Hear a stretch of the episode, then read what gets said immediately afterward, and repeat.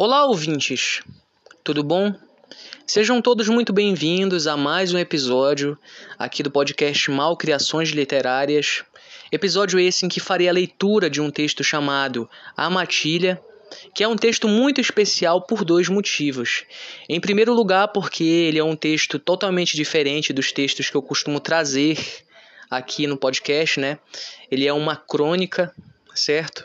E em segundo lugar, porque ele faz parte de um projeto de extensão ao qual desde 2022 eu faço parte, que é o projeto de extensão chamado Gotas de Filosofia, organizado pelos professores Wilson Carvalho e Rauliette Diana.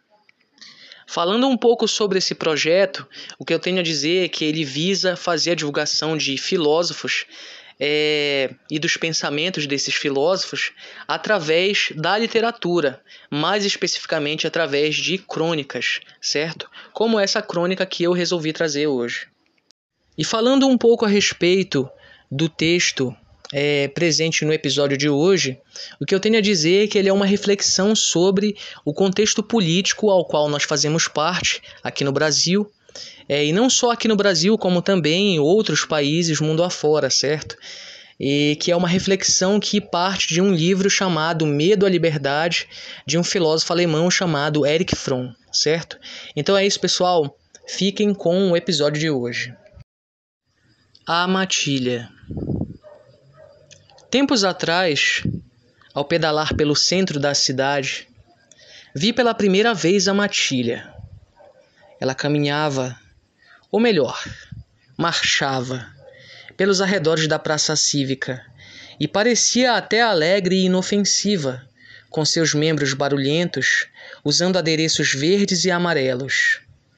Naquela época, não eram tantos, mas depois chegaram a ultrapassar em todo o Brasil a marca histórica de 50 milhões. Com o tempo, foram aumentando em número e se apresentando cada vez mais confiantes e ferozes pelos quatro cantos do país.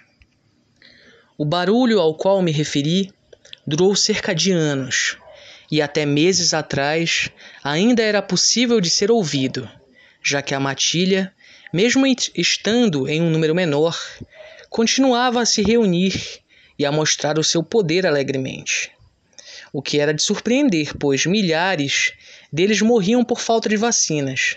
Mas o que estava matando aos milhares não era a raiva. E isso se podia concluir pelo fato que eles sentiam aversão pela cor vermelha, e não pela água, como acontece com a hidrofobia. Além da surpresa citada há pouco, a matilha, pelo seu tamanho e persistência, provocava dúvidas que poderiam ser sintetizadas em questões como: por que afinal, mesmo após tanto sofrimento causado, tanto aos que queriam como aos que não queriam fazer parte dela, os componentes da matilha ainda continuavam obedecendo alegremente ao seu líder? Por que continuam marchando com o mesmo focinho empinado de antes, indo para lá e para cá, carregando bandeiras do Brasil e lançando aos pedestres que passam um olhar arrogante, como se fossem cães de raça, quando na verdade eram vira-latas caramelos. Mas o que me incomoda não é o barulho com que tentam intimidar os outros. Tampouco é o fato de se acharem superiores e de se acreditarem detentores de um saber histórico que todos os pobres mortais ignoram. Na verdade, o que me incomoda é que para eles todos os que pensam e agem de forma diferente da deles merecem ataques ferozes e desmedidos. Incabíveis até para os irracionais, que só atacam movidos pela fome ou pelo instinto de defesa. Esse comportamento, conta o filósofo italiano Giovanni Reale no seu livro chamado História da Filosofia, volume 6, de Nietzsche, à Escola de Frankfurt, foi estudado pelo filósofo alemão naturalizado americano Erich Fromm, que na obra intitulada Medo à Liberdade, título da tradução brasileira, publicada no ano de 1941, explicou acerca da importância de se afastar dos grupos, passando assim a pensar por conta própria e a romper com aquilo que ele chamou de conformismo gregário, ou seja, com o ato de se aceitar, sem nenhuma objeção, as normas impostas ao grupo, que se organiza em forma de bando, ou como, em nosso exemplo, em forma de matilha. No entanto, esse afastamento citado há pouco tem um lado ruim e muitas vezes influenciador de decisões, porque traz consigo inevitavelmente o peso da responsabilidade pelos próprios atos e também da solidão, que devemos aprender a lidar se quisermos ser verdadeiramente livres. Claro que muitos dos membros da matilha a qual venho me referindo acreditam ser livres. Mas como poderiam ser realmente livres se pensam e agem de forma sempre igual e conforme ao pensamento de um só? Segundo Eric Fromm, liberdade é pensar autonomamente e agir conforme suas próprias decisões. Em sua obra intitulada Desobediência como Problema Psicológico e Moral, de 1963, mostra que ser livre só é possível através de atos de desobediência, que é o que dá início à história humana e que é contrário às regras da matilha, sendo a principal delas a disciplina. Assim sendo, não vejo um futuro livre para os membros dessa matilha caso prefiram continuar sendo obedientes a um líder que os deixou tomando chuva por muitos dias em frente aos quartéis do exército espalhados pelo país, fazendo-os esperar pela sua volta, assim como o Hashi do filme Sempre ao seu lado.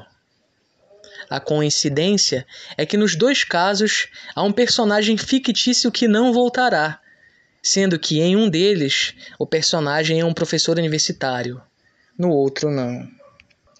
Se eu pudesse dizer algo para os membros dessa matilha, após o que venho dizendo com base no pensamento de Eric Fromm, eu diria: voltem para a condição humana, mesmo que lhes pese tal decisão. Desobedeçam, saiam da matilha. Só assim vocês serão verdadeiramente livres. Então é isso, pessoal. Muito obrigado a todos que ficaram até o fim do episódio. É, espero que vocês tenham gostado. É, passo de novo a convidar vocês a conhecerem um projeto de extensão Gotas de Filosofia através da página do professor Wilson Carvalho, certo? Basta pesquisar lá no Facebook é, por Wilson Carvalho Prof, certo?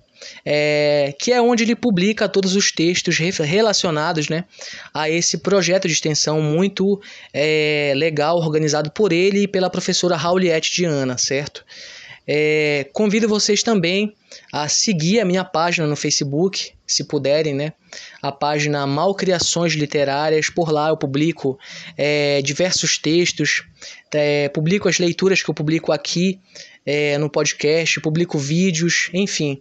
É, tem toda um, uma divulgação feita através dessa página, né?